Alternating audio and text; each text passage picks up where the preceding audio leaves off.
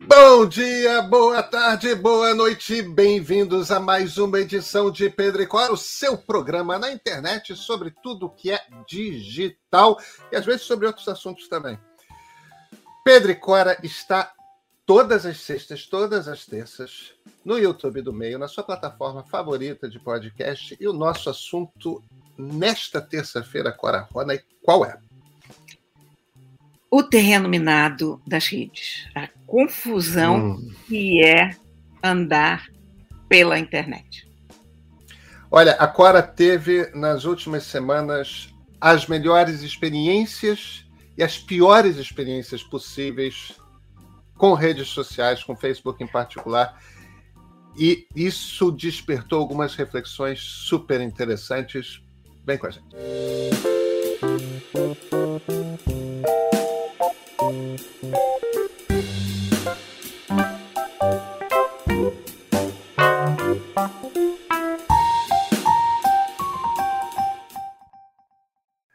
Cora Rony, você anda se aventurando no Facebook?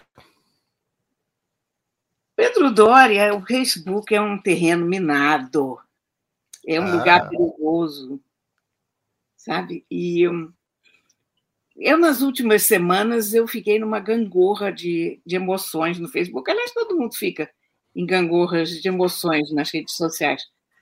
Um, mas eu passei por umas experiências tão.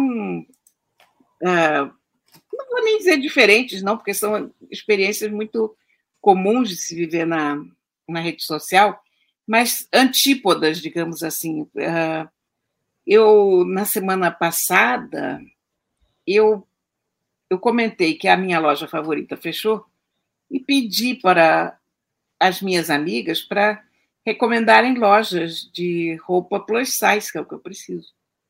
Foi uma festa. Foi um momento assim maravilhoso, porque por assim, umas 400 ou 500 recomendações, as pessoas conversando entre si. É exatamente a rede social no seu melhor, sabe? As pessoas uhum. conversando, trocando ideias, trazendo links de uma loja ótima. As donas da loja, das, das várias lojas, compareceram, uh, escreveram qual é, por que elas não fazem roupa maior, qual é o problema do corte disso, daquilo. Uh, teve uma, uma variedade de gente, uma variedade de dicas boas. Eu posso te dizer que eu passei duas noites sem dormir, só acessando o link de loja de roupa online e respondendo para as seguidoras e acompanhando aquele papo. Foi uma diversão assim enorme. A gente até esquece que rede social, em princípio, é para ser uma coisa bacana e e congregadora, foi para isso que as redes foram feitas. Mas as redes, coitadas, foram barbaramente desvirtuadas e hoje a, a sensação que a gente tem na maior parte do tempo é que a gente está andando num terreno minado. Né? Aí, bom, passa esse momento, eu me lembro que eu até conversei com você quando a gente estava discutindo a pauta na semana passada, de falar sobre isso, porque eu estava achando aquela experiência, aquela interação tão divertida, isso me acontece no Facebook com uma certa frequência, especialmente quando eu falo de assuntos do dia a dia, sabe? Então, sei lá, quando eu falei que eu queria comprar uma air fryer, também foi outro momento de festa, todo mundo se juntar da receita, falar da sua air fryer, botar foto do gato com air fryer, foto da air fryer sem gato, enfim. Um, sabonete, uma vez a gente falou de sabonete, foram assim dias de conversa sobre sabonete, temas que não dão muito pano para manga política ou de religião funcionam admiravelmente bem. Especialmente numa timeline que o público já é habituê da casa, né? Uhum. Pessoas que frequentemente se conhecem umas às outras dos comentários. Bom, então vim, aí saí desse momento rede social perfeitinha, postei uma foto do gato da minha sobrinha. É lindo, o Alberto é o Garfield, sabe? Ele é amarelo, ele é gordo, tudo de bom que você possa querer um gato. Pensei, todo mundo vai adorar essa foto do Alberto. E o Alberto usa uma coleirinha com placa de identificação E aí entrou uma pessoa para dizer: Ah, mas que absurdo esse guiso no gato. Não havia guiso no gato. Alberto é um gato de apartamento, não usa guiso. Aí a minha sobrinha entrou e disse: Olha, não é guiso, é uma placa de, de identificação. Aí a pessoa. Quer dizer, em qualquer lugar normal do mundo, essa conversa teria parado aí, né? Mas aí volta, pessoa, ele não devia estar de coleira. Gatos odeiam coleiras. Aí a Manuela voltou mais uma vez e disse: Olha, não, é porque aqui tem criança pequena. Na hora que a gente abre a porta, ele escapola, ele pode escapulir, então é melhor ele estar com identificação. Aí a pessoa volta. Você devia, então, telar a janela. Oi. O gato sai pela porta, você tem que telar a janela. Como assim? Quer dizer que você percebe que o problema ali não era nem o gato, nem o guiso, nem a porta, nem a janela. O problema ali era uma vontade de discutir. Era, era alguma coisa ali que precisava, não sei, uma animosidade que precisava ser posta para fora de alguma maneira. Eu não liguei muito, segui em frente, ok. É, a exceção era mesmo aquele clima legal da, da conversa das roupas e tal. Aí fiz uma foto aqui com o Galaxy S20 Ultra, que teve um, algum tempo uma atualização de câmera e eu ainda não tinha testado essa atualização e realmente a câmera ficou tão boa. E aí fiz uma foto dos dois irmãos da Pedra da Gávea. Sabe aquela foto de pôr do sol linda? E pensei, bom, aqui não vai ter problema de ninguém criar caso, porque não tem guiso, não tem coleira. É um pôr do sol. Zero possibilidade de hater. Teste de câmera de celular. Foto de paisagem. O que, pode acontecer com uma foto de paisagem? Tudo pode acontecer com uma foto de paisagem na internet, né? E imediatamente entrou alguém para dizer: Ah, nessa foto não estão, não estão aparecendo as favelas. Tenho uhum. desse clima falso de cartão postal, papapá. E eu aí fiquei mordida e, e fiz um, um desabafo. Eu digo: olha, a gente não pode mais nem postar foto de paisagem. O que, que pode dar errado numa foto de paisagem? E aí, isso foi um auê, até foi um auê porque eu usei uma expressão que eu uso muito pouco, que é cair o cu da bunda. Eu não sou muito de uhum. falar palavrões, e quando eu falei isso, as pessoas perceberam que eu tinha ficado irritada. E, enfim, deu, isso deu 5 mil likes e mil comentários. Um carnaval. E aí a pessoa que tinha feito esse comentário, ela voltou para pedir desculpas. E ela explicou que ela tinha caído na rua, tinha sido empurrada por uma bicicleta, tinha quebrado três costelas, tinha passado muito tempo no, no hospital fazendo exames, estava com dor, e pedia desculpas para todo mundo. E aí foi a minha vez de pedir desculpas, porque, ok, você não descarrega em cima dos outros, você você está frustrado com o mundo, você está num dia ruim, não vá para as redes sociais. Se beber, não entre não no. Dirija. É. Se, se tiver ido ao hospital, não entre no Facebook. Mas, enfim, por outro lado também, a gente se esquece que a gente que tem uma, uma timeline muito movimentada, a gente desloca uma quantidade de gente absurda. E foi feito muito bullying com essa pessoa. Pessoa chata, que pessoa desagradável, que pessoa horrível. Então, você vê, o que eu fiquei pensando depois é como a internet é, mesmo nas coisas mais simples, mesmo nos momentos mais triviais, um lugar onde a gente tem que caminhar com muito cuidado. Porque você pode machucar e ser machucado, mesmo sem qualquer intenção real de dolo, sabe, de fazer mal. É um acaso, você chegou de mau humor, você descarregou numa foto, a pessoa que postou a foto está impaciente também, e pronto, e daí pode começar uma guerra mundial. Estou exagerando. Mas é esse o clima, sabe?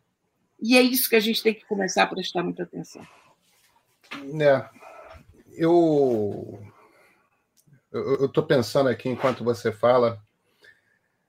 É, eu, eu acho que eu já comentei com você eu, a, a, minha rede hoje em dia favorita é o Instagram. É, e é engraçado que são duas redes do mesmo dono, que, do ponto de vista de negócios, são pensadas de formas muito similares: o Facebook e o Instagram. O Facebook eu abandonei faz uns três ou quatro anos. Eu não, não frequento mais o. Eu entro no Facebook uma vez a cada duas semanas para dar uma olhada em que, que me marcaram vejo ali, dou um like, muito raramente respondo algum comentário, é, é, mas eu teve um, teve um momento que eu tive uma estafa de Facebook. Eu frequento muito o Twitter. Twitter é praça de guerra. É, total, total. É. E eu frequento o Instagram agora. E o Instagram é uma delícia. Não tem. É, é engraçado, não aparece essa turma. Muito de vez em quando tem alguém que faz um comentário mais mal criado, fica tão chamativo quando alguém é grosseiro, uma coisa assim. O problema do Instagram é que é uma rede que dá trabalho, né? Para gente que, que é de texto, que é a gente que escreve, é, é uma rede para vídeo, é uma rede para foto. Então, dá um certo trabalho você preparar as coisas. Mas, mas é, é, é, é, tem essa tem essa coisa um pouco mais amistosa. Eu sinto na minha experiência pessoal. Eu entendo essa dicotomia. Eu acho que você fala de uma dicotomia que é muito relevante, que é essa nós dois temos por característica profissional termos uma presença grande nas redes sociais, né? Então, qualquer coisa que a gente publica, dependendo da rede, uma quantidade muito grande de pessoas vê e, e, e, e tudo mais. Isso faz com que as pessoas se sintam numa liberdade de. Eu acho que. Tipo, por um lado, a gente nunca é visto como como ser humano, né? É, é, é, é exatamente isso. Tipo, a gente é uma cara no vídeo, a gente é uma cara no celular, a gente é uma cara no, no jornal e, e, e, você pode soltar os cachorros porque não, não, não é uma pessoa. Agora, por outro, a gente tem uma coisa que a maioria das pessoas nas redes sociais não tem, que é a gente escreve uma coisa e aquilo tem um impacto imenso numa quantidade imensa de pessoas. Sim. É, a, a, a, gente tem um tipo de voz na praça pública que a maior parte das pessoas não tem. Então, quando nos atacam, na verdade, de certa forma, estão atacando uma voz alta que fala que tem muito tem acesso, tem a capacidade de influenciar e está influenciando de uma maneira que as pessoas não gostariam de ver a sociedade influenciada. Então, o, o, os influenciadores, usando esse termo entre aspas, né, os influenciadores do meu lado, tudo bem, os influenciadores do outro têm que, têm que ser convencidos a se calar. É, eu. E, e, e, as pessoas não pensam muito, né, Cora? É, não tem uma coisa assim, ninguém ninguém quer necessariamente machucar. Ou quer. Quer dizer, na verdade, tem pessoas que saem de casa para machucar os outros, mas isso é uma outra história. Quer dizer, aí, Eu tenho a impressão que a maior parte das pessoas nas redes que machuca não tem noção do que está fazendo. Não tem noção de como. Eu, eu, eu acho que. Ah, eu sou só mais um falando. Tipo, o meu tweet não vai ser lido, o meu comentário não vai ser lido. Ou, ou, vai ser lido entre muitos. Olha aqui a quantidade de comentários. Tem 5 mil likes aqui. Eu sou só mais um. É, e, e o problema é que aqueles mais agressivos são lidos, né? Eles são sentidos. Aliás, é muito curioso como os piores comentários fazem efeito, né? E isso não tem só na internet, não. Eu acho que eu já te contei que o Milor recebia uma quantidade de correspondência de fã enorme na época das cartas, né? Tem um monte de, de bilhete, carta de amor, você é o máximo, maravilhoso, não sei o quê.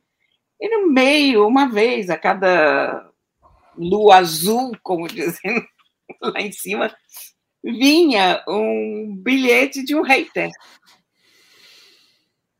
E aí aquilo calava fundo, sabe? E eu dizia, Milor, você repara só quantas cartas chegaram dizendo isso não adianta. E era verdade, quer dizer, quando eu comecei a receber cartas também de leitores primeiro e depois entrar na internet, eu percebi que o peso que a gente dá ao comentário negativo é sempre maior do que a gente dá aos comentários positivos. É uma coisa psicológica muito esquisita esse mecanismo, mas ele é é assim todo mundo com quem eu converso, sabe?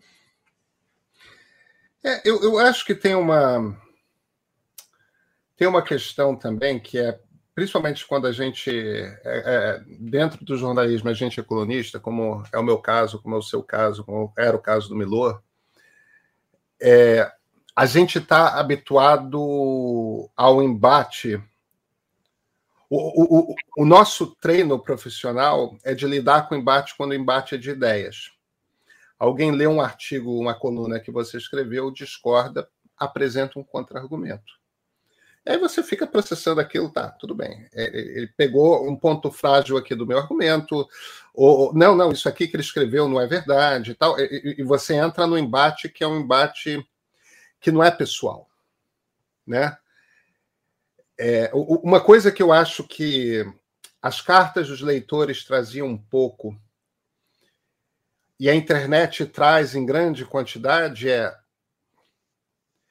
de repente vieram parar na praça pública pessoas que nunca pararam para pensar sobre o que é a praça pública, pessoas que nunca pararam para entender como é que é um como é que a democracia funciona. Quer dizer, você vê uma ideia com a qual você discorda, você contra-argumenta.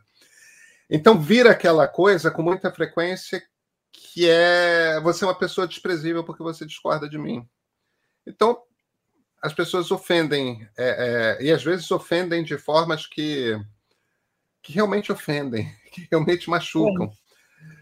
É, é então, é, é uma necessidade de agredir aquele de quem você discorda, e, e, não uma necessidade de.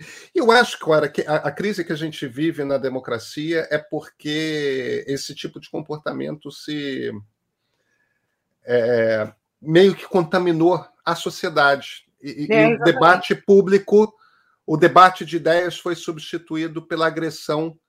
Quer dizer, o, o antagonismo de ideias virou inimizade pessoal. E, e, e é isso que está. Esse é o clima, esse é o zeitgeist, né? É, e, e é muito prejudicial para todo mundo o tempo todo.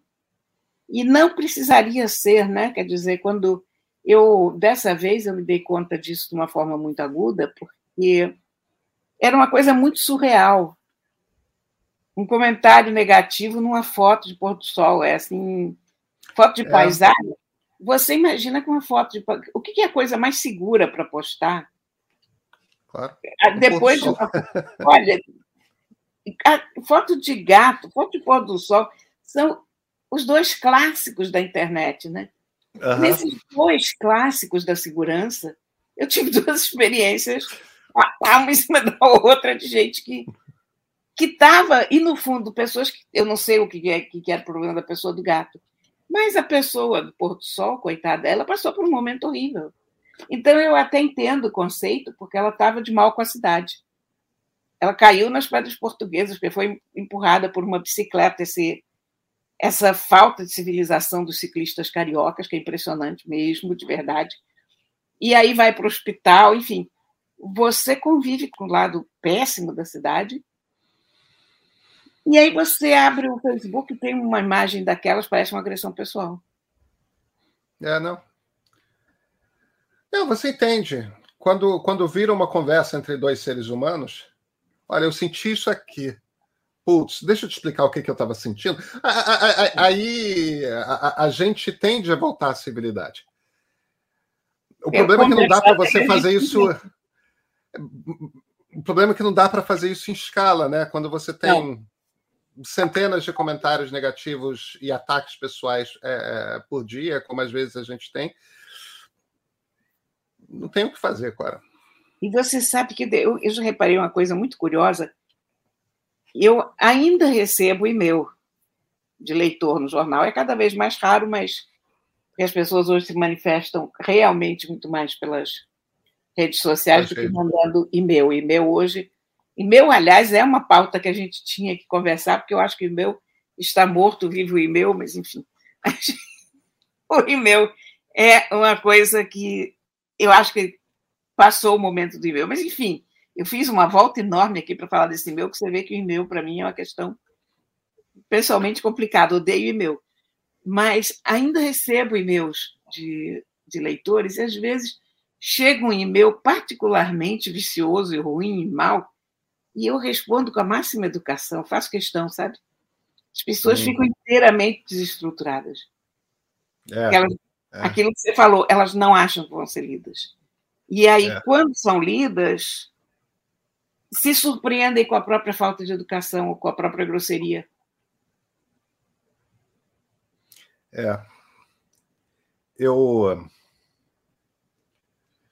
Eu tenho dificuldade de responder e-mail, porque são muitos, mas eu uso bastante e-mail. Eu odeio. É... Vamos falar sobre e-mail uma hora dessas, Pedro Doria. Vamos falar sobre e-mail uma hora dessas, até porque o e-mail é um negócio baseado em e-mail. então, eu tenho muitas, eh, muitas opiniões distintas e às vezes antagonistas eh, a, a respeito de e-mail. E vamos, vamos conversar sobre e-mail, sim.